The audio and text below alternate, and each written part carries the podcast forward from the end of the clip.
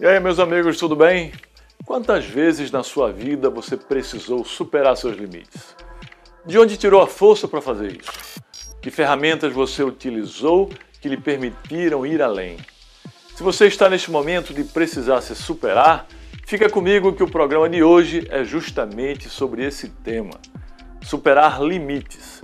Eu vou conversar com Antônio Carbonari Neto, fundador da faculdade Anhanguera e da Miami University of Science and Technology, a MAST, duas instituições que ajudam por meio da educação pessoas a se desenvolverem e superarem seus limites. Este é o Vencer SA, a trajetória de empreendedores de sucesso. Aqui no Vencer SA você já sabe, eu te trago sempre entrevistas com empreendedores que te darão dicas de como ter uma carreira vencedora. Então acompanhe que no final do programa eu tenho uma boa notícia para você. O Vencer SA é um oferecimento das universidades e faculdades Uninassal, Uninabuco, Unama e Univeritas UNG e é transmitido sempre pelas minhas redes sociais e pelos canais do portal de notícias Leia Já. Muito bem, amigos. Hoje eu recebo Antônio Carbonari Neto, que é fundador da Faculdade Anhanguera e da Miami University of Science and Technology, a MAST. E vamos falar sobre superar limites. Esse tema sempre foi bem presente na vida dele, que desde cedo trabalhava, ajudava os pais e enveredou pelo setor da educação. De professor de cursinho, foi crescendo até fundar a Anhanguera Educacional.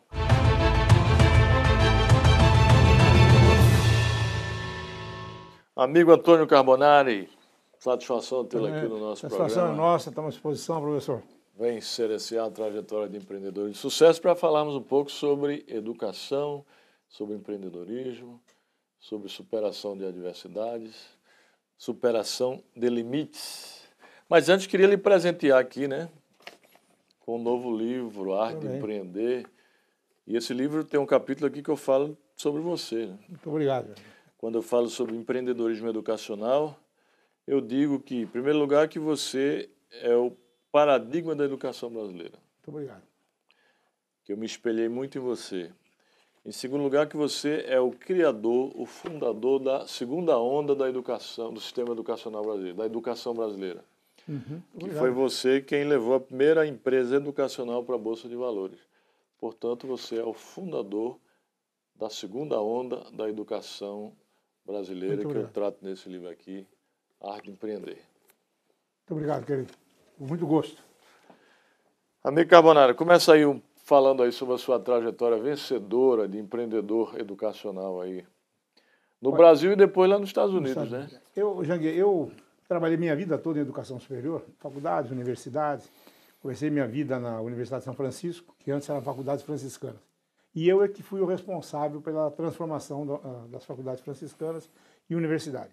É lógico que a gente aprende a trajetória, tem toda uma experiência de vida, fiquei praticamente 20 anos na Universidade de São Francisco, mas sempre um pouco inquieto, quer dizer, não era aquela educação que eu almejava.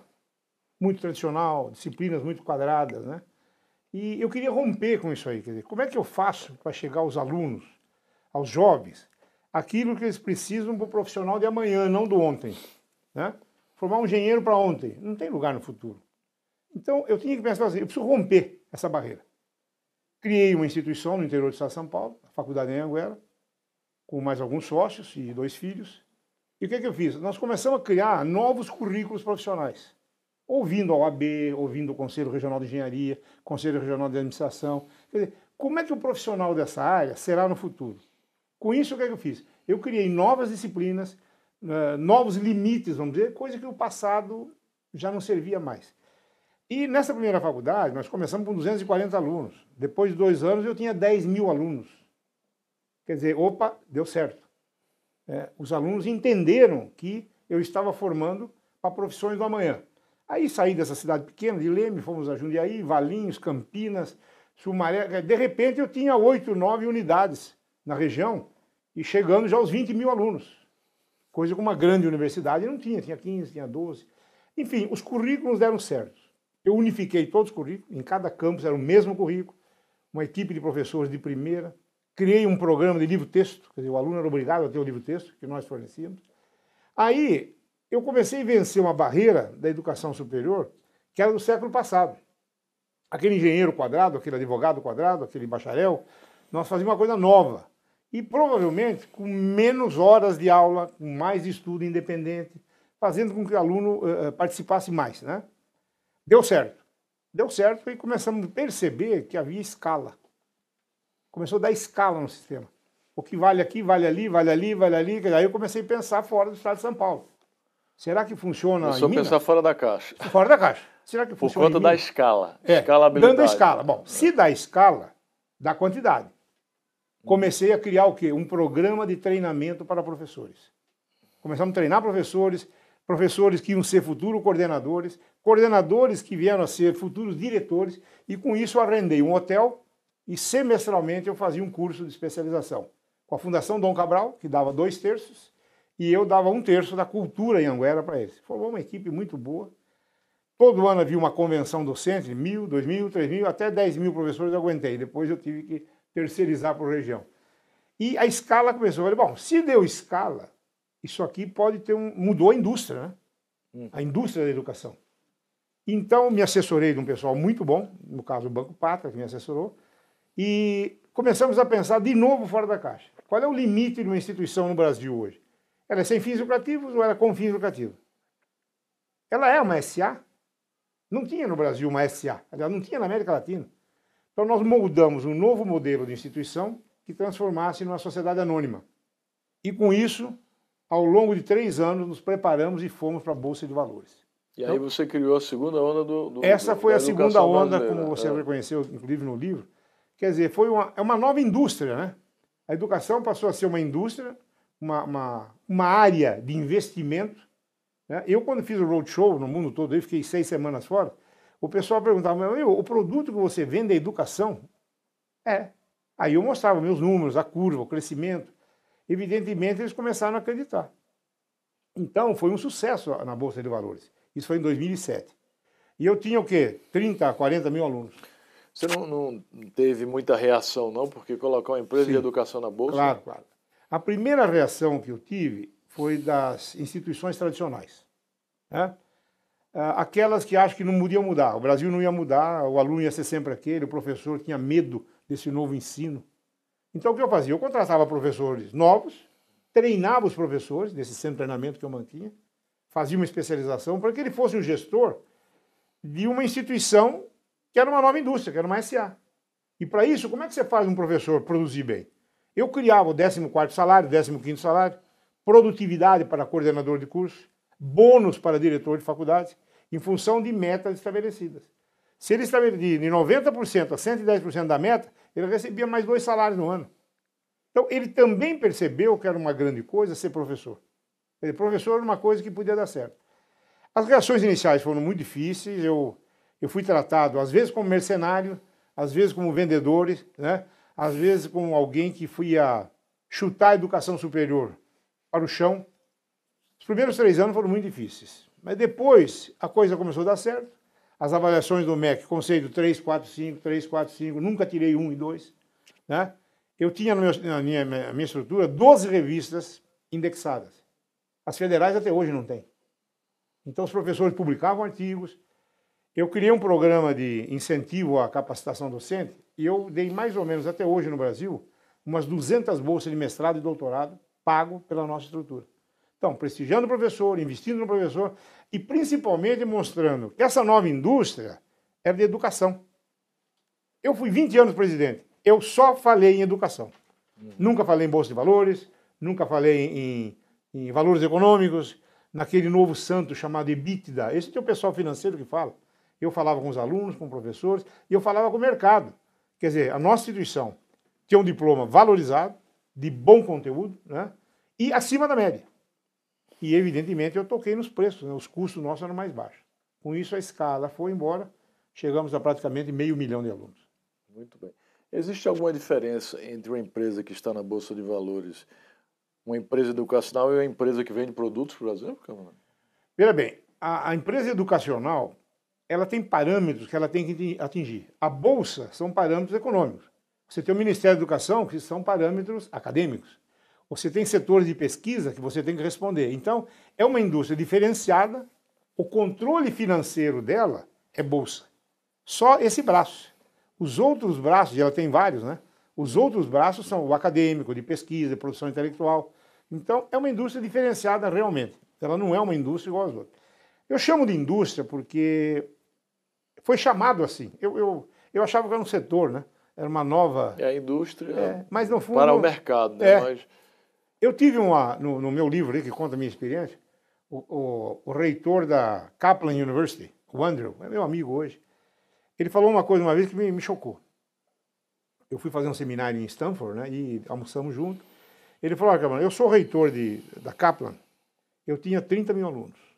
Depois de três anos olhando vocês, o seu crescimento, eu tenho hoje 300 mil alunos. Eu comecei a fazer escala nos Estados Unidos. Hoje a Kaplan University é do grupo do Washington Post. Né? Uhum. Mas ele escreveu interessante. Você, Carbonari, da Anguera, o John Sperling, da Grupo Apollo, da Universidade de Phoenix, e o Kaplan, vocês não criaram um novo modelo educacional. Vocês criaram uma nova indústria. Porque naquela época não havia como falar em SA. O mercado não estava receptivo. Né? Como é que você vende um produto desse no exterior? Ações de uma empresa que faz educação. Então, isso é muito volátil. Né? Como os números foram bons, muitos fundos, muitos investidores acreditaram, e aí então nasceu essa nova indústria educacional. Entendi. Camonari, eu acho que você foi muito ousado e corajoso, né?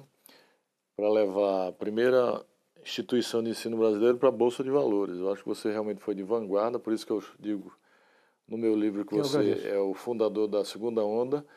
Mas, além da, da ousadia e da coragem, quais são as outras características que uma pessoa precisa ter para botar uma empresa na Bolsa de Valores? Olha, a primeira coisa, eu acho o seguinte: quando você tem limites, você quer empreender, você tem que ter um pouco de visão mais longe do que outros. Você tem que chegar mais longe. Chegar mais longe. Se o degrau é 2, você tem que chegar no 4. Se a cerca é 1, um, você tem que chegar no 2. Porque você se coloca numa visão um pouco mais longa daquela que o seu passo pode alcançar.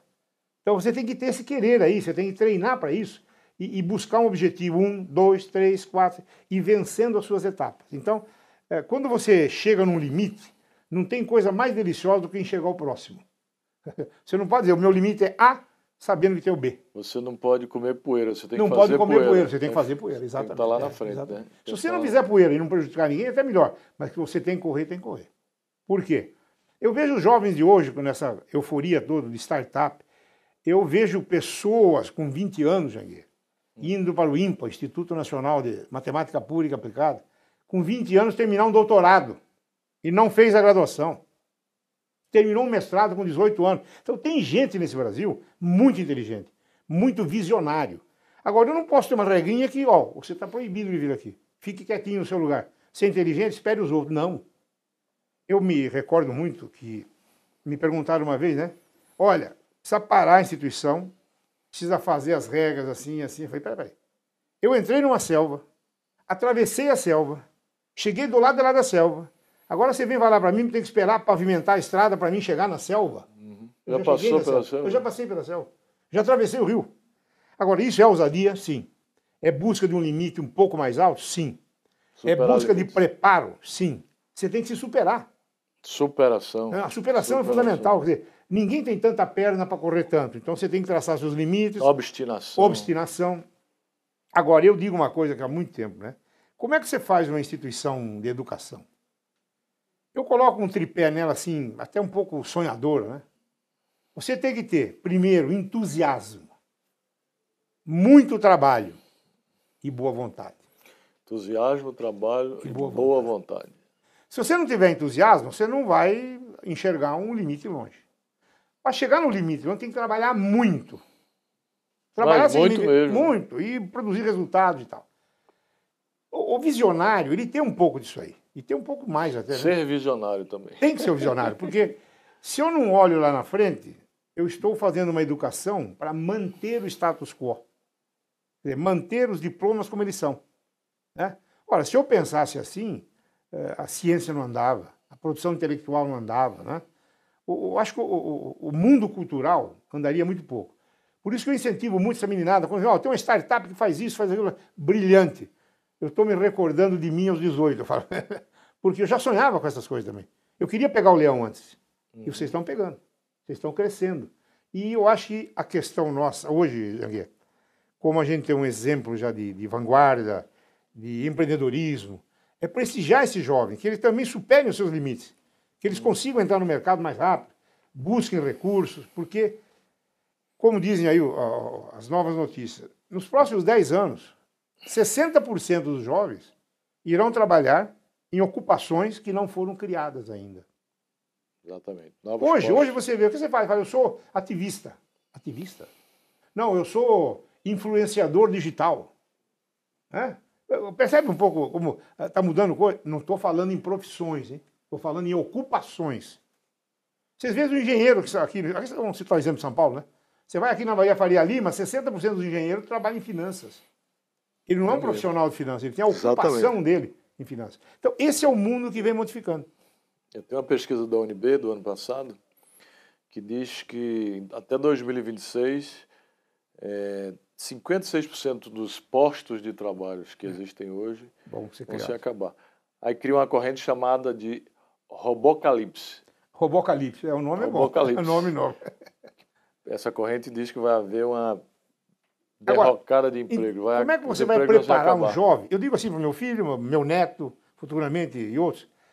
Jovem, como é que você vai se preparar para uma robocalipse dessa? É robótico? Sim. É um apocalipse? É, mas no sentido daqueles que não conseguem enxergar que ela é uma oportunidade.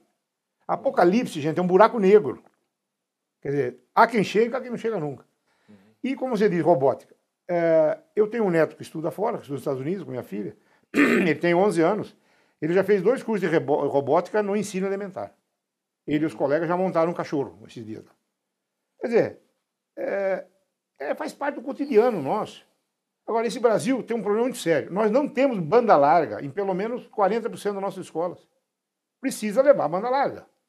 Não adianta discutir um currículo bonito, inexequível. Que não chega lá, né? Que não chega. Então tem que pé, pé no chão de novo, banda, banda larga, é, mudar algumas disciplinas tradicionais. E aí eu vou chocar um pouco alguns colegas. Quando eu digo mudar disciplinas tradicionais, é perder aquela característica de você, professor, um pouco mais antigo do que eu, ou talvez até da minha idade, de agarrar na sua disciplina como se um cachorro amarra o osso. Não tem mais osso no futuro, está diluído, é pó, é suco, né? Uhum. É, é, vitamina. Então não dá para agarrar vitamina. Então precisa mudar a sua disciplina, precisa modernizar seus livros. Adequar a modernidade. Né? Adequar a modernidade é dar um passo à frente, não é resistir ao que vem na frente. Uhum. Adequar, andar junto, melhorar a velocidade. Então, realmente, esses 10 anos, Jagueiro, ou 2016, 2018, a modificação da base educacional 2026, vai ser muito. Vai ser, vai ser grande, grande. Eu vejo, nesse último ano, nós aprovamos no Conselho Nacional de Educação a Base Nacional Curricular Comum. Ela não fala mais em ensino de conteúdo, ela fala em competências. Quer dizer, o, o ensino, o conteúdo é o saber. Ó, eu sei. O que é competência? Eu sei fazer. E o que é habilidade? Eu sei fazer bem. Sei destreza. fazer isso. É destreza. Então, é. eu sei o que é uma fração. Tá bom. Você sabe aplicar a fração? Você sabe somar a fração? Um terço de um chocolate mais um terço do outro? Ótimo. Agora, você sabe fazer essa conta de cabeça? Veja, saber, saber fazer, saber fazer bem. bem.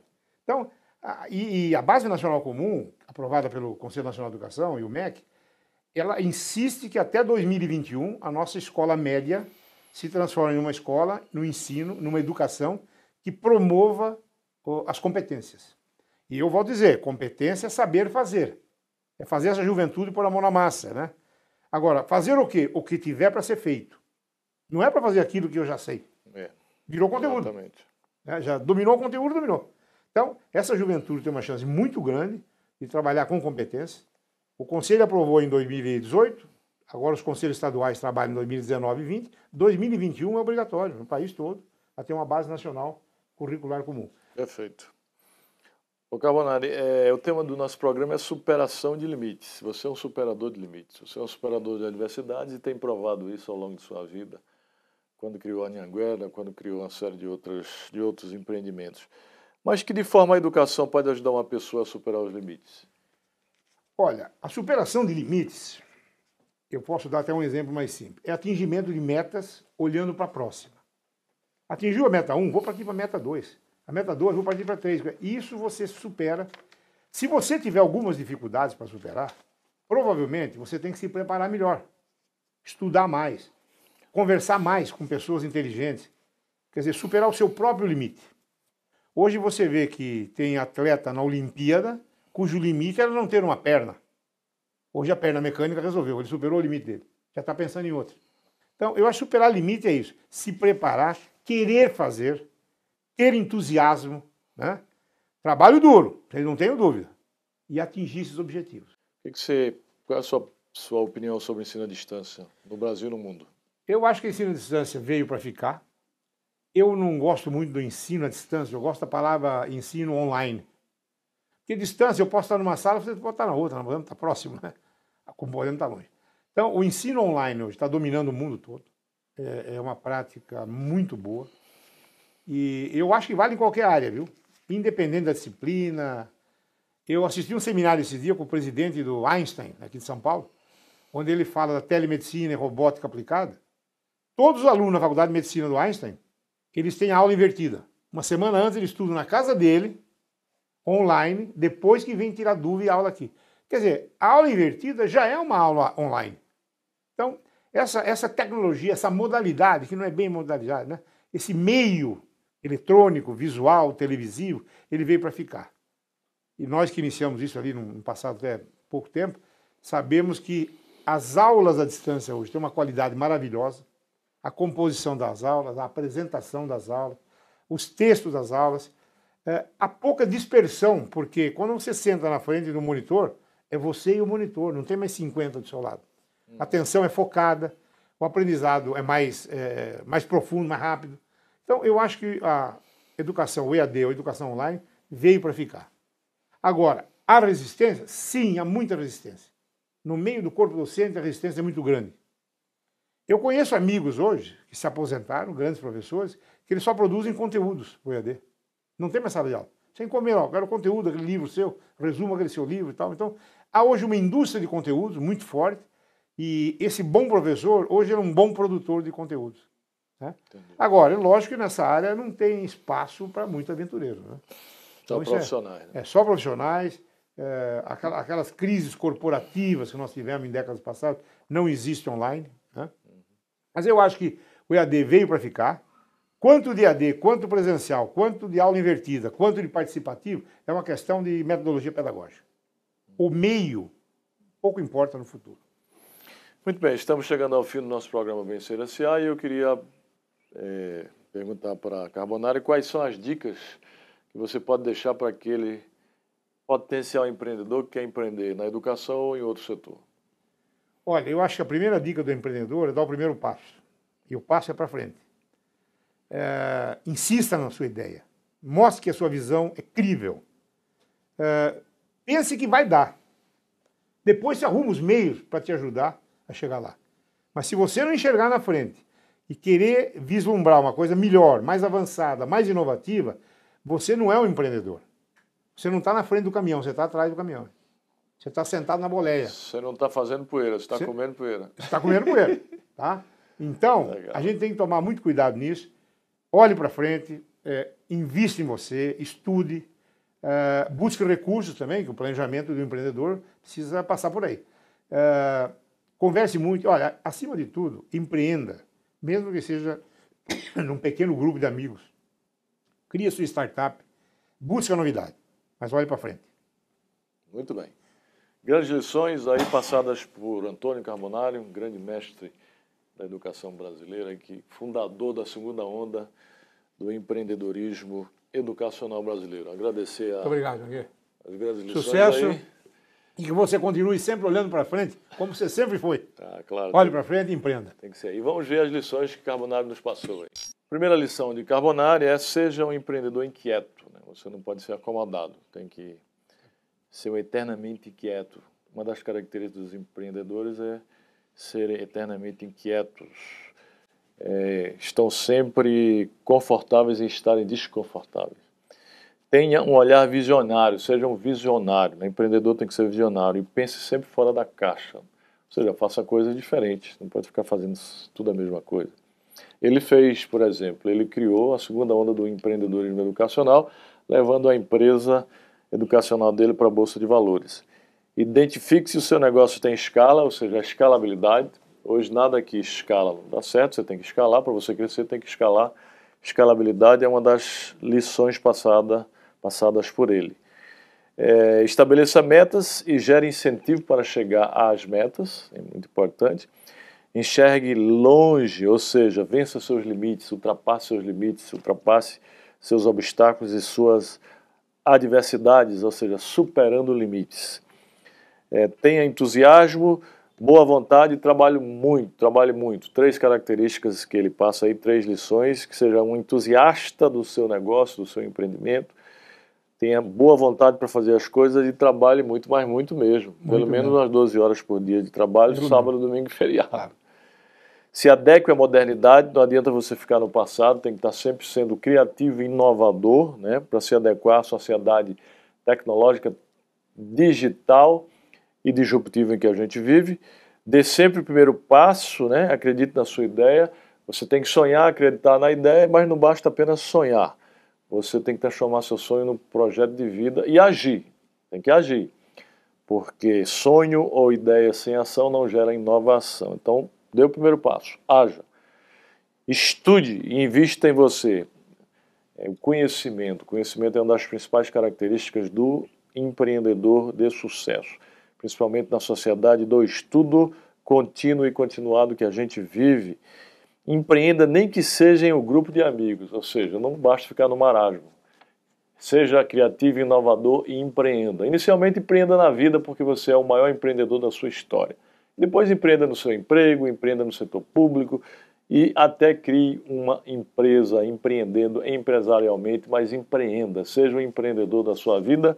Essa é a principal lição que Antônio Carbonari nos passa. Então, amigo, obrigado pelas excelentes lições e vamos ficando por aqui no nosso Vencer SA, a trajetória de empreendedores de sucesso. Um grande abraço. E aí, pessoal, amanhã, um dia depois da publicação desse vídeo, eu vou postar um trecho do programa no meu Instagram os 10 melhores comentários sobre o tema, que é superar limites, vão ganhar um exemplar do meu livro Fábrica de Vencedores, Aprendendo a Ser um Gigante. Então fica ligado, hein? Entra lá e participa.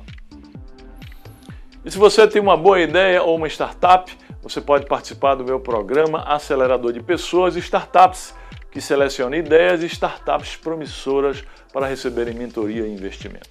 Envie seu projeto pelo meu site que ele será avaliado e, se for viável, nós nos tornaremos sócios e faremos o seu negócio se desenvolver. Espero a sua inscrição.